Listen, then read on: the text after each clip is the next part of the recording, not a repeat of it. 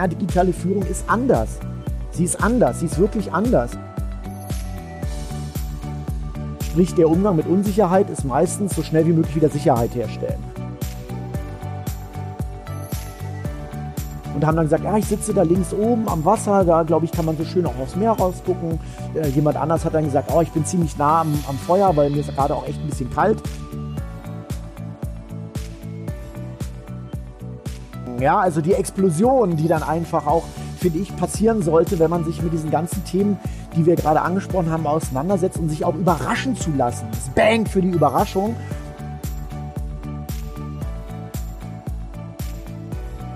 Projektmanagement? Ja, Banane, würde ich sagen.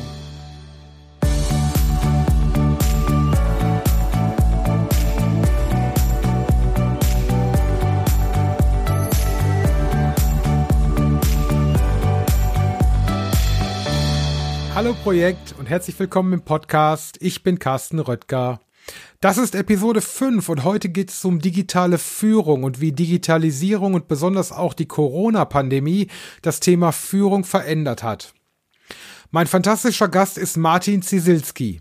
Ich habe Martin durch die Kontaktherstellung von Andreas Zeug kennengelernt. An dieser Stelle nochmals lieben Dank dafür. Denn Andreas war mein Gast der allerersten Episode und da sprachen wir über sein Thema Unternehmensdemokratie. Kleiner Hörtipp für Episode 1 an dieser Stelle.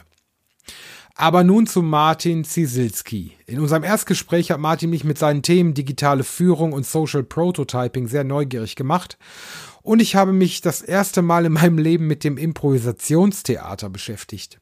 Ihr werdet später in dem Interview erfahren, was das alles miteinander zu tun hat.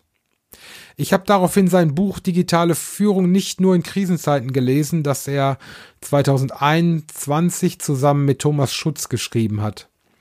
Zu Beginn der Corona-Pandemie Anfang 2020 stand ich nämlich als Bereichsleiter Projektmanagement eines IT-Software-Unternehmens mit einem Sechser-Team aus Projektmanagerinnen und Projektmanagern vor den bekannten Herausforderungen, die ihr auch alle kennt, nämlich Lockdown, Switch auf Homeoffice, virtuelle Umgebungen, Abschaffung von Zusammenkünften und virtuelle Meetings, Termine mit den Kunden nur noch online bis hin zur intensiven Aufnahme der Arbeit mit Microsoft Teams.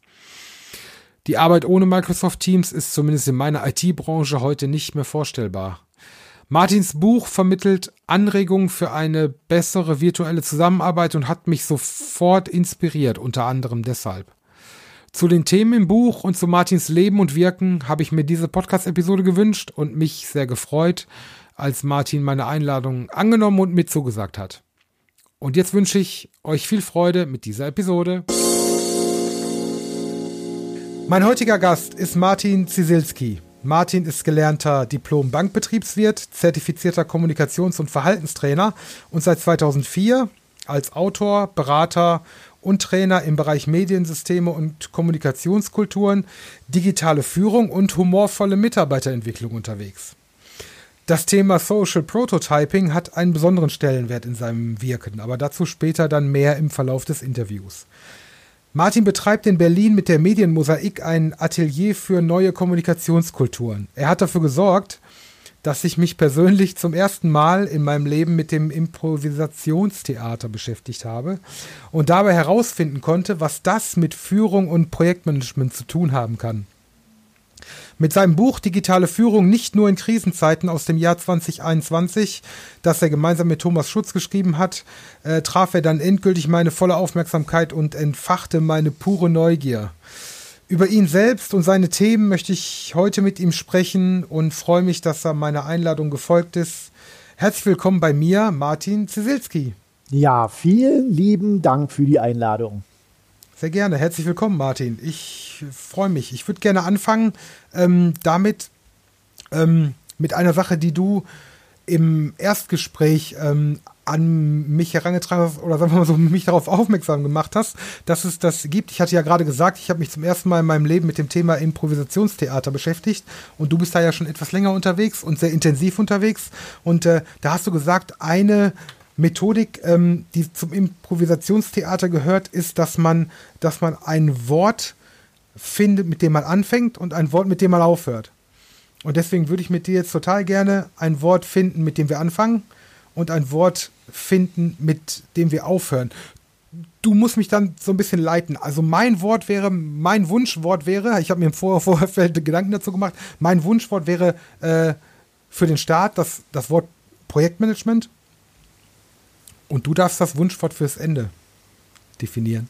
Ja, Banane, würde ich sagen. Ganz spontan. Banane. Banane ist super. Ja, dann starte ich mal mit Projektmanagement.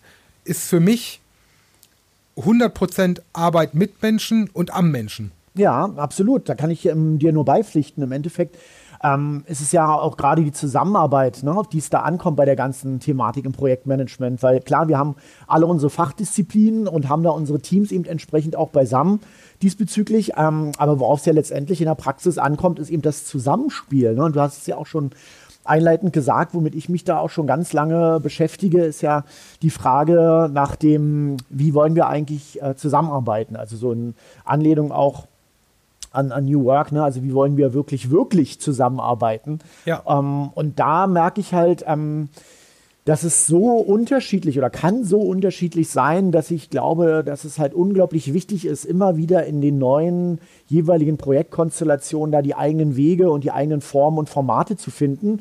Und deswegen, du hattest es ja vorhin auch angesprochen, eben das Social Prototyping, mit dem wir, wir auch arbeiten. Genau, genau. Dazu kommen wir auf jeden Fall heute noch ähm, später zu dem Thema Social Prototyping. Ich würde gerne starten mit ähm, der Begriff VUCA. Der geistert auch immer wieder in diversen Projektmanagement-Meetings. VUCA steht ja für Volatility, Uncertainty, Complexity und Ambiguity. Yeah. Ambiguity spricht man glaube ich aus, ne? Ambi Ambiguity, genau. Zu Deutsch also Unbeständigkeit, Unsicherheit, Komplexität und Mehrdeutigkeit. Und VUCA beschreibt ja damit so die schwierigen Rahmenbedingungen bei der Führung von Unternehmen und Projekten, denen man ja dann begegnet, indem man sich mit agilen Frameworks beschäftigt und so weiter, solche Dinge. Und ähm, in deinem Buch Digitale Führung nicht nur in Krisenzeiten hast du gemeinsam äh, mit Thomas Schutz den Begriff VUCARONA ins Leben gerufen. Ähm, natürlich in Verbindung mit der Corona-Pandemie. Was steckt genau dahinter und wie, wie, wie kamt ihr zu diesem Begriff VUCARONA? Wie kam es dazu? Genau, also ähm, das ist halt einfach auch beim Impro-Theater, man spielt halt sehr schnell mit Begriffen auch so rum. Ne? Und VUCA war ja schon eine Weile vorher in der Welt, dann kam Corona dazu und wenn man das Ganze halt kombiniert, dann kommt man plötzlich zu VUCARONA, weil ähm, wir waren einfach der Meinung, was man vorher, also vor Corona schon als unsicher oder als komplexe Situation oder mehrdeutige definiert hat, da würde ich mal sagen, hat dann Corona noch eins draufgesetzt. Ne? Also mhm. da war ja dann wirklich Unsicherheit angesagt. Total. Und alles, was man vorher als unsicher definiert hat, konnte man dann frohgemut irgendwie als, ach, die gute alte Zeit bezeichnen. Und ähm, ich denke mal, so wird es eher noch an Fahrt aufnehmen. Also die Frage, in welcher Arbeitswelt wir zukünftig unterwegs werden, ähm, sein werden und wie wir auch zusammenarbeiten werden, das wird zunehmend eben von diesen Begrifflichkeiten geprägt sein, die du gerade genannt hast. Also ich glaube, man muss sich ja die wirklich nur noch mal so auf der Zunge zergehen lassen. Die, die meisten Leute sagen schon, es ist ein alter Hut, aber trotzdem, ich finde so diese, diese Themen, so Unsicherheit, ne? also was löst der Begriff Unsicherheit in einem aus? Also schon allein die körperliche Reaktion, sich mal wirklich ähm, vor Augen zu führen, aber auch mal in sich hineinzuspüren, äh, wer will schon in einer wirklich unsicheren Situation sein? Ja. Also sprich, ja. der Umgang mit Unsicherheit ist meistens so schnell wie möglich wieder Sicherheit herstellen. Das haben ja. wir auch bei Corona erlebt, aber das ist ja auch generell bei, bei Projektsituationen so, ne? Schnell wieder Sicherheit ähm, erzeugen oder auch Mehrdeutigkeiten. Man will sofort oder so schnellstmöglich wieder Eindeutigkeiten herstellen. Ne? Und ähm, was wir halt einfach auch ein Stück weit sagen, um mit diesen Situationen besser umgehen zu können, ähm, zieht eigentlich nach sich, sich eher in Unsicherheiten wohl zu fühlen, statt gleich mhm. wieder nach Sicherheit zu rufen und eben auch Mehrdeutigkeiten mal ein Stück weit zuzulassen und nicht gleich wieder alles zu vereinheitlichen. Mhm. Weil nur so kann wirklich auch das Neue in die Welt kommen. Wenn du halt mit Mehrdeutigkeiten so umgehst, dass du sagst, okay, gleich bitte wieder alles auf äh, 1 und 0 zurückführen und alles wieder in eine Eindeutigkeit zurückzuführen, dann hast du eben keine Zwischentöne, ne? dann hast du keine Grauzonen. Und in Grauzonen, in Mehrdeutigkeiten, da liegt ja eigentlich erst das Potenzial für Veränderung, Change, Innovation, wonach eigentlich immer gerufen wird. Aber sobald Ambiguity, also Mehrdeutigkeit eintritt, wollen alle sofort wieder die Eindeutigkeit herstellen. Ja, ja, ja. Ich habe die, ich die Pandemie ähm, ta tatsächlich so erlebt. Ich war zu dem Zeitpunkt noch als Bereichsleiter unterwegs. Ich war mit, äh, ich war verantwortlich für äh, mehrere Projektmanagerinnen und Projektmanager. Wir waren, wir waren ein Sechser-Team ähm, und ähm, und äh, da ging es halt tatsächlich darum. Ich kannte das bislang nur dass ich meine Projektmanagerinnen und Projektmanager regelmäßig gesehen habe, mindestens mal jeden Freitag, typischer, typischer äh, Bürofreitag.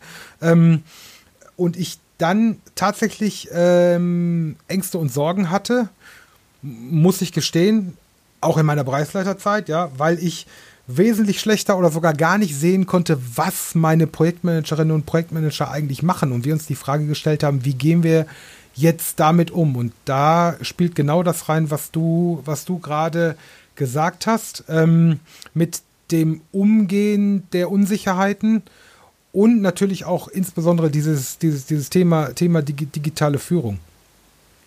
Ja.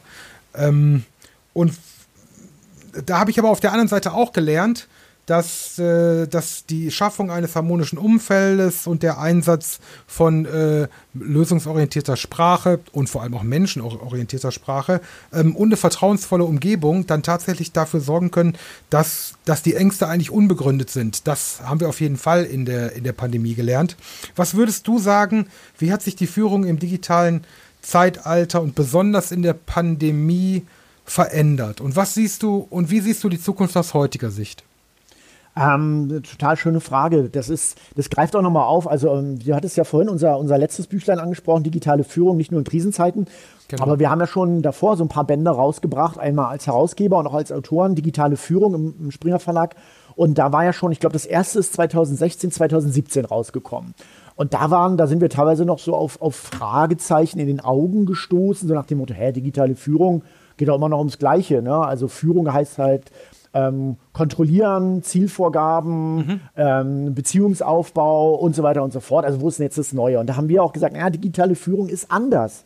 Sie ist anders, sie ist wirklich anders. Mhm. Und, und das haben die Leute damals irgendwie nicht auf den Schirm bekommen, bis sie halt jetzt, glaube ich, auch unter Corona-Bedingungen gemerkt haben, also digitale Führung, wenn ich wirklich sozusagen das Informelle, die Beziehungsebene nur virtuell, also nur im digitalen Raum abbilden muss, wie mache ich das eigentlich? Weil vorher habe ich ja immer noch dieses Hybride auch gehabt. Ich konnte mal mehr mich auf dem Flur unterhalten, Kaffeeküche. Da hatte genau. ich das genau. Informelle da, um die Beziehungsarbeit zu leisten. Wenn das aber rausfällt, was ist denn dann digitale Führung? Also wie mache ich das denn im digitalen Raum? Und da haben sich einige halt äh, zusätzliche Termine dann reingepackt in den Kalender. Ne? Also durch mehr Meetings versucht das zu kompensieren. Ähm, dabei stellt sich eigentlich für uns eher die Frage, wie müsste man digitale Kommunikation verändern? Mhm. wenn die sozusagen eben das Informelle, die Beziehungsebene nochmal ganz anders spielen muss, wenn man eben nicht die Leute vor Ort hat, wenn man sie nicht in der Kaffee, äh, Kaffeeküche trifft. Das heißt, du brauchst eigentlich andere Formate. Du brauchst andere Formen der Kommunikation auch online. Also wir haben zum Beispiel auch so ein Campfire-Format gehabt. Ähm, wo man so ein Bild hatte von einer Parksituation oder wirklich von einem Lagerfeuer, wo sich die Leute erstmal so wirklich vor Ort verorten konnten. Also alle ja. hatten das gleiche Bild beim Screenshare und haben dann gesagt, ja, ich sitze da links oben am Wasser, da glaube ich, kann man so schön auch aufs Meer rausgucken. Äh, jemand anders hat dann gesagt, oh, ich bin ziemlich nah am, am Feuer, weil mir ist gerade auch echt ein bisschen kalt. Und dann haben sich wirklich alle um so einen zwar fiktiven, aber quasi geteilten Raum erstmal eingefunden und konnten dann erstmal auch wirklich durch diese imaginäre, aber doch irgendwie geteilte räumliche Nähe anfangen, in eine Beziehung oder in einen Austausch zu kommen. Und diese Campfire, die hatten wir ähm, zum Beispiel gar nicht so oft gemacht. Ich glaube, letztendlich war es vielleicht alle vier bis sechs Wochen. Aber die waren halt immer so zwei Stunden lang und die haben unglaubliche Nahrung für die Beziehungen halt einfach dargeboten. Da sind teilweise auch Tränen geflossen, da sind teilweise Dinge gesagt worden, die sonst nie gesagt worden wären, aber damit auch eine, eine Ver Verletzlichkeit und eine Öffnung stattgefunden für das, was sonst nicht angesprochen werden würde, aufgrund von Zeitmangel, aufgrund von, hey, wir haben doch hier eine Agenda abzuarbeiten mhm. und so weiter und so fort. Interessant, mega. Also ich habe Campfire bislang auch noch nicht gemacht. Ist für mich auch eine ganz neue Methode. Ich kann dem aber sehr gut folgen, weil nämlich genau das, was du, was du, was du sagst, wenn du, du siehst dich, wenn du dich nicht im Büro siehst, wenn du dich nicht an der Kaffeemaschine unterhältst, wenn du nicht mal in der Mittagspause mit jemandem eine Runde spazieren gehst ums, ums Gebäude herum und diese Beziehungsebene nicht hast, dann passiert Interaktion auf der menschlichen Ebene nur noch, wenn jemand explizit einlädt. Wenn jemand explizit einlädt und sagt, und jetzt treffen wir uns zu äh, dem und dem Thema. Und wenn dann jemand nicht zu Campfire einlädt, dann lädt er nur zu einem Sachthema ein und dann triffst du dich halt nur zu Sachthemen. Ja? Genau, und, und was ich, was ich gerade total schön finde, ähm, wir sehen uns jetzt hier gerade auch noch per Video, ne? Und ja, ähm, genau. du hast jetzt gerade auch noch die Hände ins Bild geholt. Und auch ja. das machen die Leute manchmal gar nicht ähm, so, so häufig, sondern machen wirklich so diese Talking Heads, wie man beim Impro-Theater sagt, ne? Ja. Nur Kopf und spricht. Und natürlich kommt da auch eine ganze Menge Information rüber. Aber ähm, der Körper, also auch, das weiß man auch, wenn man telefoniert, ne? Und man ist mhm. ja auch da im Körper-Action, müsste man ja gar nicht sein, weil der andere sieht es nicht. Aber der Körper denkt mit. Und der Körper wird auch mit in die Betrachtung, äh, mit einbezogen, in die Bewertung. Also wenn ich jetzt hier meine Hände auch mit ins Spiel gebracht habe, dann sind jetzt unglaublich viel mehr an Informationen für dich zur Verfügung, um ja. einschätzen zu können, meint er das ernst, ist ihm das wichtig, ähm, kommt da noch was, ähm, ähm, was, wie wichtig ist es ihm selber auch in Bezug darauf, mir das mitzuteilen. Also die Bewertung, da sind einfach nochmal zusätzliche Informationen da im Körper. Und wenn der sozusagen nur ein Viertel zu sehen ist, ja, dann haben wir halt erstmal da eine Reduzierung. Dann kommt zwar noch die Stimme mit rein mit ihren Nuancen, wo ja auch ganz viel drin steckt. Aber genau das, glaube ich, ist ein ganz wichtiger Punkt, auch zum Beispiel bei, bei Call zu schauen, wie kriege ich zum Beispiel die Hände auch als Informationsebene noch viel mehr mit reingespielt. Absolut, absolut. Ich habe zum Beispiel gemerkt, äh, auch im Zuge der Pandemie, äh, virtuell, digitale Führung und so weiter, wenn ich Schulungen halte und ich dann den Schreibtisch, den höhenverstellbaren Schreibtisch hochfahre und ich dann nur den Screen äh, äh, share und da gerade dann eine Präsentation laufen habe und ich dann aber während ich erzähle, in meinem Raum hier mich, mich rechts und links bewege und dann auch mal auf und ab gehe und so weiter, dann habe ich eine ganz andere Dynamik und dann komme ich auch ganz anders rüber. Äh, als, als das der Fall wäre, wenn ich wirklich auf meinem Stuhl sitze und ich auf dem Bildschirm gucke und dann, also das, das, hat, das, ist, das ist wirklich ein sehr, sehr wichtiger Punkt. Ähm, genau da, wo wir jetzt gerade angefangen haben mit dem Thema Campfire und so weiter, ähm, äh, Online-Meetings, digitale Führung. Welche Tipps hättest du parat, wenn es darum geht, Online-Meetings effektiver zu gestalten? Also Campfire war jetzt zum Beispiel eine sehr schöne Methode. Ähm, für welche Tipps hast du noch? Ähm, genau, also ich würde ich würd sogar noch einen Schritt zurückgehen. Ich würde erstmal fragen, ist das Ziel des anstehenden Meetings wirklich ähm, Effektivität oder Effizienz? Ähm, oder geht es dabei um was anderes? Und beim Campfire zum Beispiel würde ich sagen, geht es gar nicht mal um, um Effektivität, mhm. ähm, sondern da geht es wirklich um, um Beziehungsaufbau oder Beziehungspflege, sagen wir es mal so. Ne? Mhm. Ähm, da würde sowas wie äh, jetzt ein effektives Vorgehen womöglich eher kontraproduktiv sein kommt immer ein bisschen auch drauf an. Ne? Jeder ist da auch ein bisschen unterschiedlich gelagert. Für die eine ist Beziehungspflege auch gerade effektiv zu sein und ja. äh, wertschätzend damit auch mit den Zeitressourcen der anderen umzugehen oder auch mit der, mit der Planung des Meetings. Aber worauf ich hinaus will, ist ähm, erstmal sich Gedanken zu machen, was will ich mit dem Meeting ein Stück weit erreichen oder ähm, was, was ist Gegenstand des Meetings auch, was sind die inhaltlichen Themen. Mhm. Und damit sich wirklich nochmal auseinanderzusetzen, ist für mich immer wirklich das A und O, weil ähm, das ist, ähm, ich sag mal, beim, beim Impro-Theater gibt es auch so einen schönen Spruch, uh, don't prepare, just show up. Also bereite eben gerade nicht vor, komm aber ins Meeting und sei da präsent. Also das wäre so der zweite Punkt. Ne? Also manchmal ist auch die Vorbereitung und das sich reindenken ah, wichtig. Dann ist es aber manchmal auch wieder wichtig, sich zu sagen, okay, ich, ich, ich mache das jetzt mal nicht zu ähm, akademisch im Vorfeld. Ich gehe lieber rein und sorge vielleicht im Vorfeld dafür, dass ich nicht zu gestresst da reinkomme, mhm. dass ich dann nicht gleich im Anschluss davor ein anderes Meeting hatte, sondern dass ich erst mal zehn Minuten vorher runterkomme, frische Luft schnappe und dann sehr präsent ins nächste Meeting reingehe. Dass ich da ja. wirklich aufmerksam bin, dass ich auch mal in die Kamera schaue und die Leute merken, dass ich nicht nebenher E-Mails checke, sondern einfach auch wirklich da bin und damit auch meine, meine, meine Präsenz zur Verfügung stelle. Gut, guter Punkt. Ich habe zum Beispiel damit angefangen, ähm, weil ich den Fehler auch schon zigmal gemacht habe, dass man sich Meetings gerne direkt hintereinander einplant. Sollte man nicht tun, sondern man sollte sagen, okay, zwischen, zwischen zwei Meetings lasse ich mir 15 bis 30 Minuten Blocker, um dann auch wieder runterzukommen und sich zu erden und zu sagen, so, und jetzt habe ich die Kraft und die Möglichkeit dann auch in Ruhe, nachdem ich einmal durchgeatmet habe, dann ins nächste Meeting zu gehen. Ne? Genau das, was du sagst.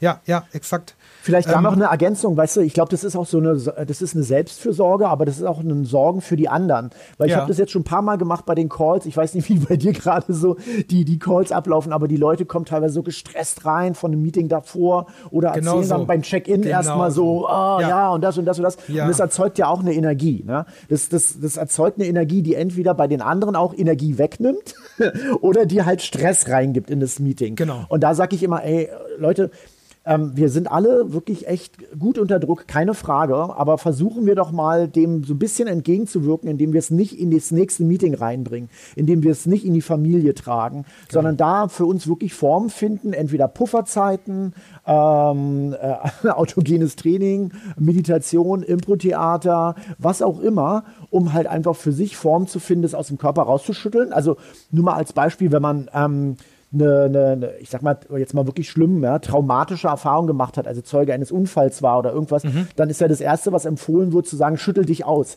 Also wirklich schüttel den Körper aus, damit das, ja. was in deinem Körper da alles passiert ist, erstmal wieder sich lockern kann und rauskommt.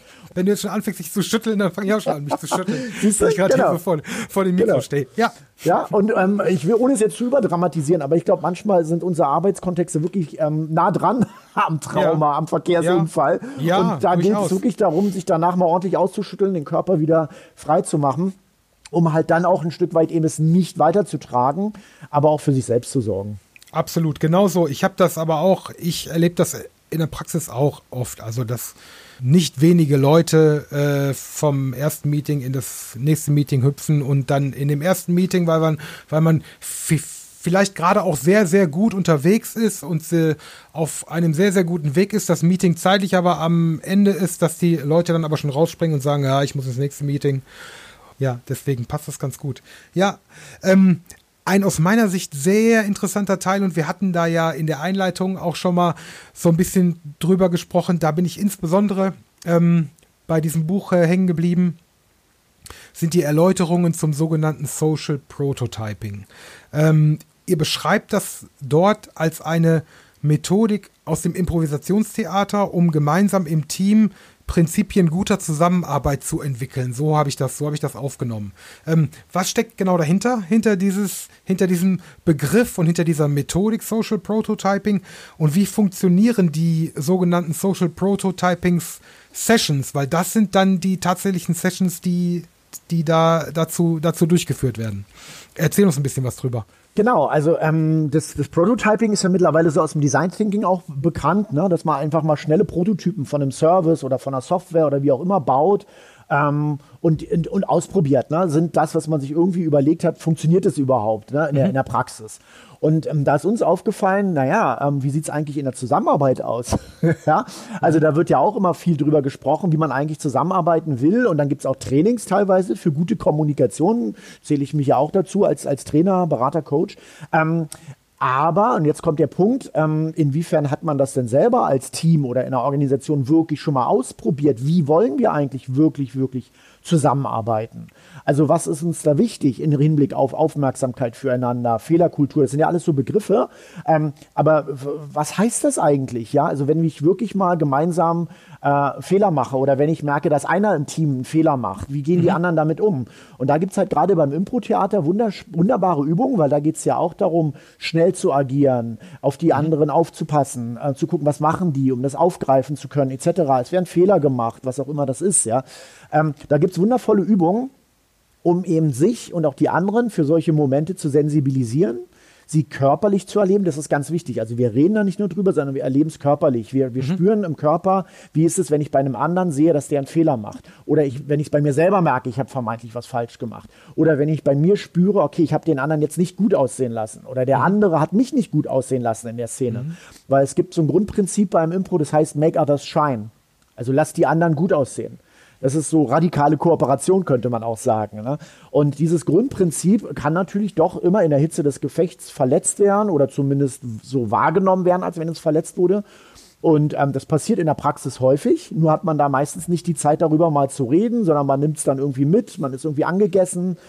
Und so mit diesen Übungen sind wir mal in einem Raum prototypisieren solche Momente, ne, des nicht wahrgenommen werdens, des Fehlers zu machen, ähm, des, des, des ähm, Schnellerseins als der andere und so weiter und können gleich dann nach der Übung mal darüber sprechen, was habt ihr da wahrgenommen, wie ging es euch damit etc. Was würdet ihr jetzt mal gerne anders ausprobieren? Und dann geht man nochmal in diese Übung rein mit Veränderungen, mit Variationen. Das ist das Prototypisieren, ne? das Prototyping.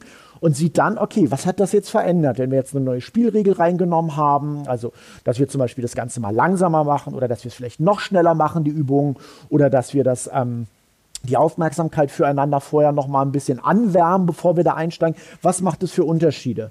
Und dadurch merken wir dann, ah, okay, also es wäre vielleicht sinnvoll, auch in der Praxis eine ähnliche Regel mal auszuprobieren oder ein ähnliches Prinzip uns über den Schreibtisch zu hängen.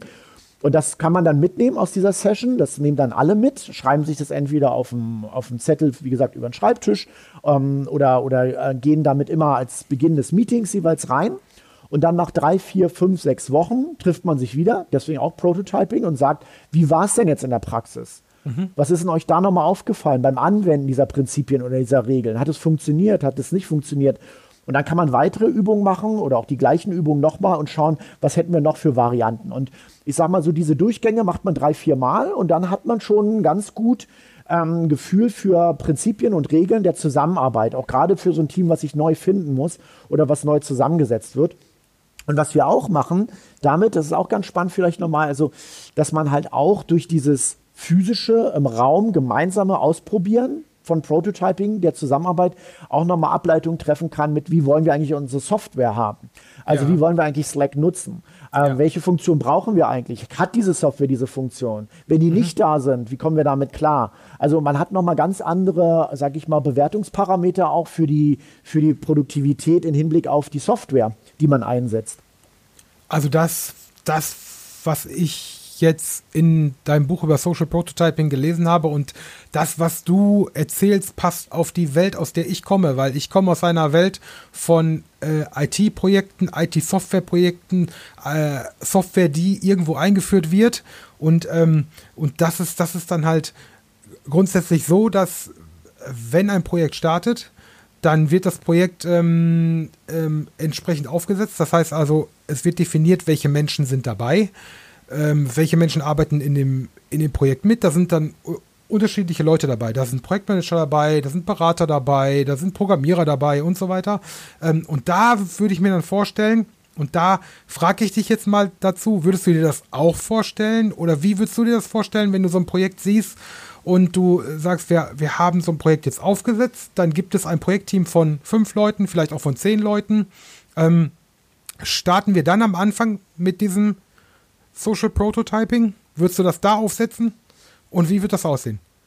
Genau, also ich würde es so ziemlich so, so schnell wie möglich am Anfang machen, ja. damit eben genau diese Fragen, wie wollen wir eben zusammenarbeiten, dass die ziemlich schnell am Anfang geklärt werden. Ne? Mhm. Und dass man da sich dann eben Regeln und Prinzipien eben gibt. Ähm, Im Idealfalle ist es halt auch wirklich so eine, so eine heterogene Gruppe, wenn, wenn die dann eben auch wirklich Vertreterinnen und Vertreter drin hat von den verschiedensten Akteurinnen und Akteuren ähm, die, da, die da eine Rolle spielen. Also auch teilweise fände ich es auch ganz spannend, dann durchaus auch einen Kunden mit dabei zu haben oder auch eben nochmal vielleicht ein paar andere Bereiche, die das erstmal. Das ist auch nochmal ein interessanter Aspekt, ja. Ne? ja ne? Genau, genau. genau ja. Weil auch da ist ja manchmal so die Schnittstelle nach außen oder eben auch nach innen nochmal in andere Bereiche durchaus wichtig, da ruhig sich mal vorher Gedanken darüber zu machen, wie wollen wir auf die ähm, zutreten, welche Schritte sollten wir davor drin haben, ähm, was, wie gehen wir damit um, wenn es da unsere Zusammenarbeit vielleicht auch verzögert oder verlangsamt. Also das sind dann auch so Momente, wo es so ein paar schöne Übungen gibt, wo man merkt, okay, also wenn wir robuste, resiliente Kommunikation haben wollen, dann ist die in der Regel langsamer als superschnelle. Das heißt, wir müssen wahrscheinlich Abstriche machen an Geschwindigkeiten, haben dadurch aber mhm. wiederum durch die Redundanzen und durch die erhöhte Aufmerksamkeit zum, zum Ende hin weniger Probleme, Nachbesserungen etc. Ähm, und was auch ganz wichtig ist, was, was, was ich immer wieder merke, auch bei diesen Formen des, des Prototypings, ähm, und ähm, das ist, ist sowieso ein Thema, was, was ich auch so beobachtet habe, bei diesen ganzen Transformationsthemen, ja, ganz große Themen oder auch großes ja. Thema Klimawandel, da ist ja mal, mal so viel Ernsthaftigkeit drin. Und bei diesem Prototyping geht es halt auch um, um Witz, um Humor, um Esprit, also dass du auch äh, anfängst, ähm, gemeinsam über die, sag mal, auch ein bisschen Unzulänglichkeiten auch mal lachen zu können und nicht das Ganze gleich von Anfang an perfekt machen zu wollen, sondern klar zu haben, da wird es Fehler geben, es wird Unzulänglichkeiten geben, äh, es wird Dinge geben, die haben wir uns äh, vorher anders äh, vorgestellt, als es jetzt bei rausgekommen ist. Und, und da eben auch von Anfang an so eine, so eine Humorkomponente reinzubringen, das finde ich auch noch ganz schön beim, beim Prototyping. Ich habe gerade während du das erzählt hast, dass man ja vielleicht den Kunden auch mit reinnehmen kann, habe ich schon so, so Gedankenspiele gehabt, dass man ja durchaus dann mal definieren kann, wie wollen wir eigentlich zusammenarbeiten und wie gehen wir eigentlich miteinander um. Also auch in der Beziehung ähm, mit dem Kunden, wenn wir in Konflikte geraten, wenn wir unterschiedliche Meinungen haben, wie lösen wir die auf? Wie, also solche Dinge passen da sehr, sehr, sehr, sehr gut zu. Deswegen finde ich die Methode äußerst interessant und würde und werde sie mit Sicherheit äh, an, an einer Stelle auch mal, auch mal ausprobieren. Vielleicht ja. noch ganz kurz zu dem Begriff Konflikte. Ne? Ähm, ja. Da ist beim Impro, ähm, gibt es ja immer auch noch mal diese schöne Perspektive, ähm, alles ist ein Angebot. Ja. Everything's an offer. Das mhm. heißt also, auch das wird trainiert mit Übungen, dass egal was da passiert und du eigentlich vielleicht innerlich denkst, oh, what the fuck, ey, nein, bitte, bitte nicht, ne? Mhm. dass du halt versuchst, so schnell wie möglich umzuschalten und zu überlegen, okay, was steckt da alles drin in der Situation? Was ist da das Angebot drin? Was mag ich an dieser Situation, auch wenn die gerade total abgefuckt ist, ja? Was, was ist da drin an, an Produktivitätsmoment, an Innovationsmoment? Was lerne ich durch die Situation gerade über mich oder vielleicht auch über die mhm. anderen Personen, ja?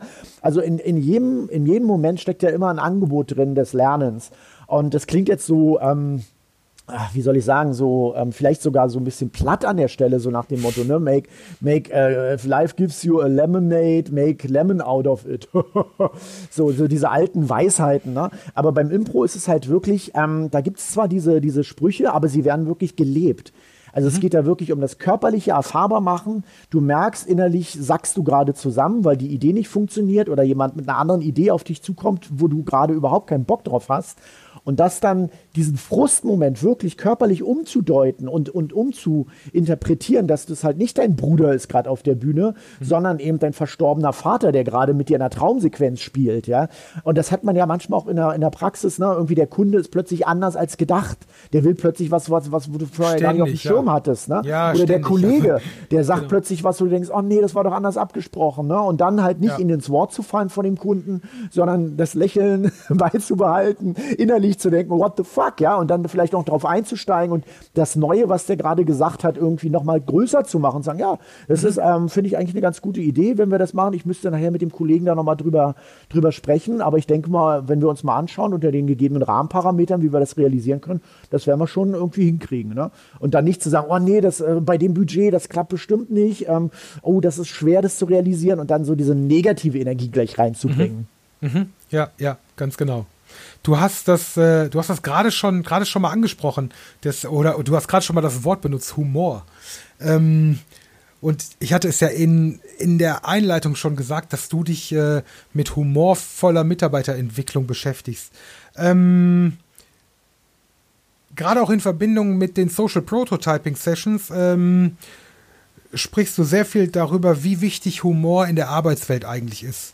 Und ähm, kannst du da etwas genauer darauf eingehen, welche Rolle der Humor für dich im Rahmen von Führung, Organisationen, Projekten und Menschen ähm, spielt. Wie verbindet man das humorvolle oder wie, wie verbindet man den Humor mit der Arbeitswelt? Ja, also da vielleicht noch eine kleine Anekdote, auf die ich da auch im, im Zuge mit der Auseinandersetzung mit Humor in der Arbeitswelt gestoßen bin. Mhm. Da war, bin ich über einen Artikel gestoßen online, dass die NASA lustige Leute sucht für die Mission zum Mars. Okay.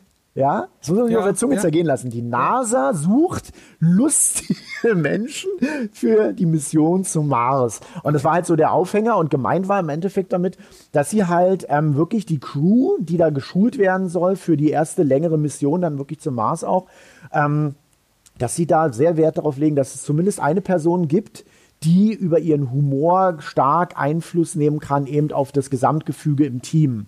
Warum? Ähm, da gibt es ganz spannende Untersuchungen, auch zum Beispiel von den ersten Polarexpeditionen. Mhm. Der Roald Admundsen, dessen Koch, der da mit an Bord war bei der Truppe, der hat so eine gute Stimmung immer verbreitet. Der konnte das, was ich vorhin so beschrieben habe, dieses, ne, da es, es ihm fehlt irgendwas, irgendwas ist kaputt gegangen, was so wichtig gewesen wäre. Und er konnte es mit Humor nehmen. Und dadurch, dass er so ein humorvoller Geselle war, konnten sich alle auch immer so mit ihrem ja, mit ihrem, mit ihrem, Un, mit ihrem Unmut an ihn wenden. Mhm. Und er konnte dann auch da wieder mit Humor drauf eingehen.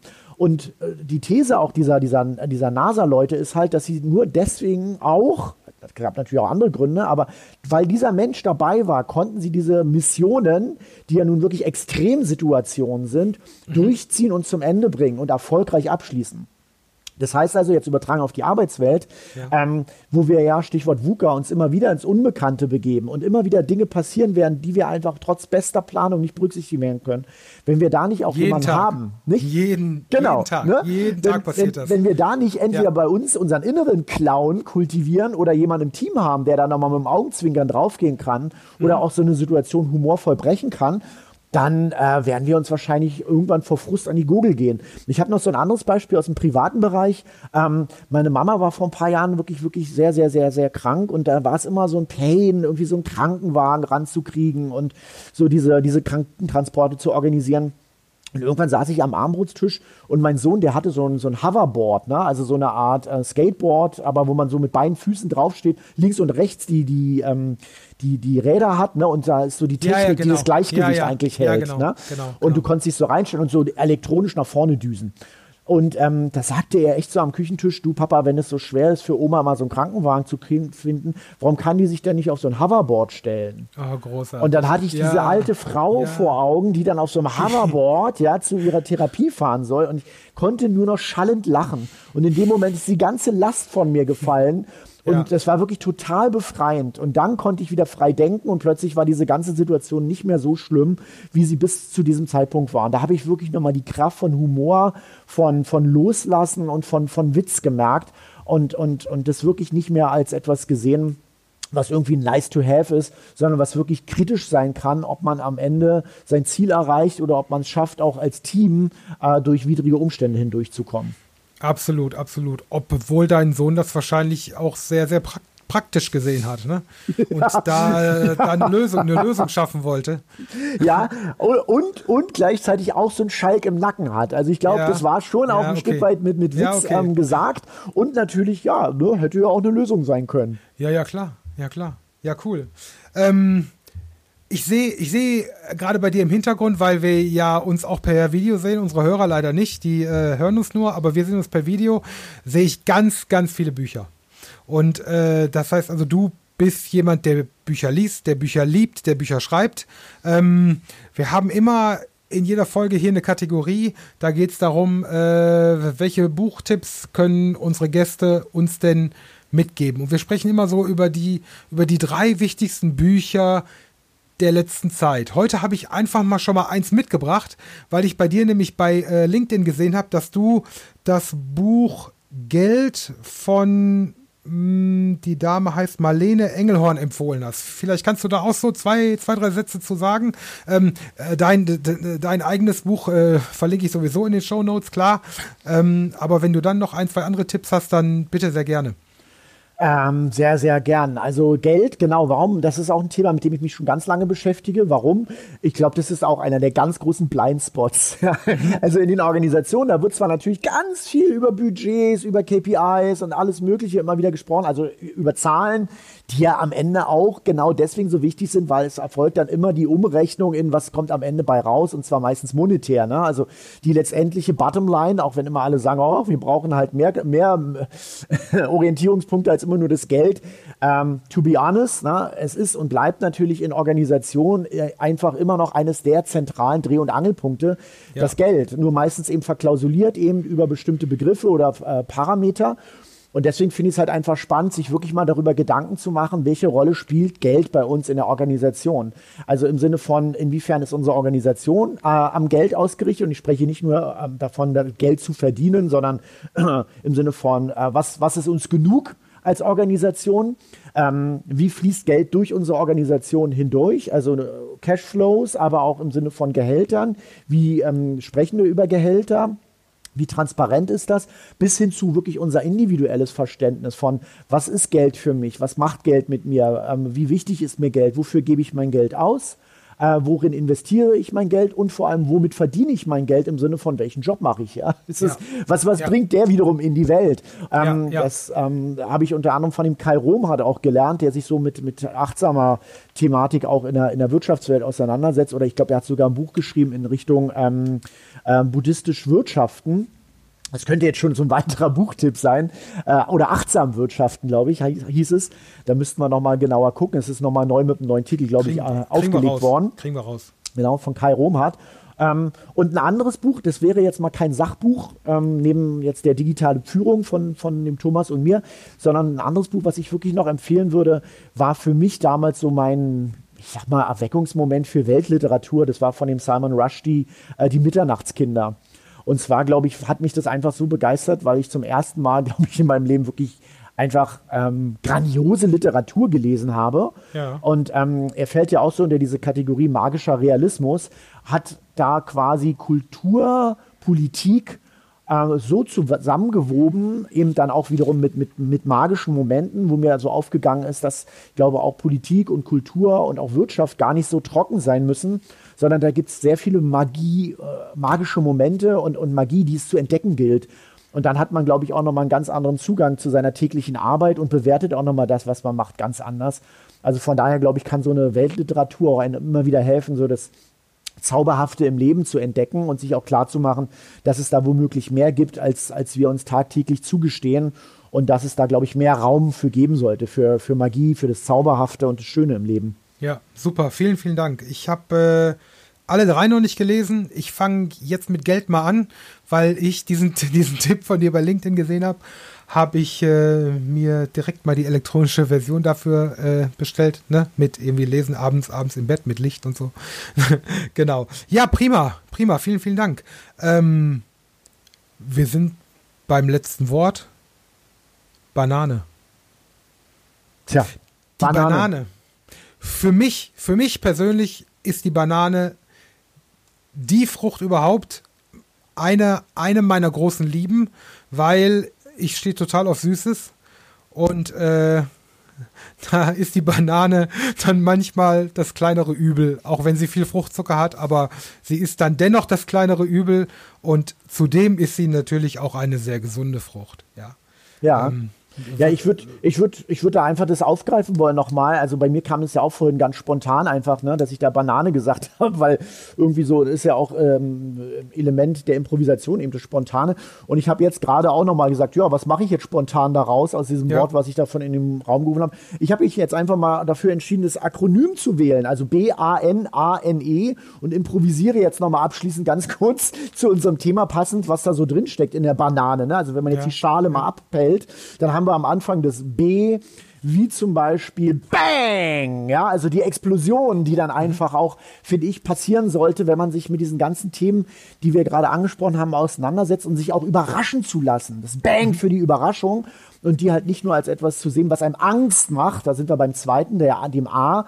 Also ich glaube, Angst ist etwas, ähm, was gerade allgegenwärtig ist und aus, aus vielen Gründen und sich davon so ein Stück weit zu lösen und zu sehen, was man äh, an natürlichen, das ist das N, äh, äh, Dingen äh, machen kann, in die Natur zu gehen, sich mit Bäumen zu umgeben, vielleicht auch den Hund zu streicheln oder auch die Katze, mhm. weil ich glaube auch solche äh, Formen des Austausches mit der mehr als menschlichen Welt kann durchaus hilfreich sein, sich immer nicht nur um den Menschen zu drehen, womit wir dann auch beim vierten A sind, wie natürlich, das A steht dann natürlich für Affen, ja, also den Menschen auch als den Affen zu sehen, der er letztendlich ist, so ein Nacktaffe. Wir sind ja alle letztendlich so kleine Nacktaffen, die hier so irgendwie mit Technologie rumspielen dürfen und dabei irgendwo versuchen, irgendwie die Krone der Spezies zu sein womit wir beim vorletzten Ändern ja auch angelangt sind, dass es dann äh, nur nicht zu ernst nehmen. Da ist dann mhm. das letzte auch das E, das Ernst. Äh, was, da ist der Humor. was uns zum Humor führt, genau. Genau, da ist der Humor. Ja, sehr schön, sehr schön. Vielen Dank, lieber Martin. Ein großartiges Gespräch. Hat mir sehr viel Spaß gemacht, war mir eine Freude. Und äh, eine Ehre, dass du die Einladung angenommen hast. Also ihr da draußen können wir nur sagen, lasst euch inspirieren, probiert neue Methoden und Konzepte aus. Die Digitalisierung macht keinen Halt, sondern wird weiter Fahrt aufnehmen. Denkt an die Menschen und sorgt dafür, dass sie immer das Gefühl haben, auf dem, auf dem Projektzug mitgenommen zu werden. Alle Informationen rund um äh, Martin, seinem Wirken und seinen Aktivitäten stelle ich in die Shownotes zur Verfügung. Und ähm, das letzte Wort hat immer mein Gast. Martin, du hast das letzte Wort. Alles ist ein Angebot. Dankeschön. Ich wünsche dir einen schönen Abend. Vielen Dank. Tschüss, ciao. Mach's gut. Danke. Vielen Dank fürs Zuhören. Ich hoffe sehr, dass euch diese Episode einige wertvolle Impulse liefern konnte, die ihr in euren Arbeitsalltag, ins Unternehmen oder ins Projekt mitnehmen könnt. Und vielleicht habt ihr ja sogar was gelernt oder nutzt die tollen Buchtipps. Wir würden uns sehr darüber freuen. Wenn es euch gefallen hat, dann empfehlt diesen Podcast doch gerne in der Familie, im Freundeskreis, unter Arbeitskollegen oder im Projekt weiter. Und wir freuen uns ganz besonders, wenn du den Podcast abonnierst und eine Bewertung hinterlassen würdest. Vielen lieben Dank dafür. In diesem Sinne, bis zum nächsten Mal wünsche ich euch einen guten Tag, guten Abend und gute Nacht.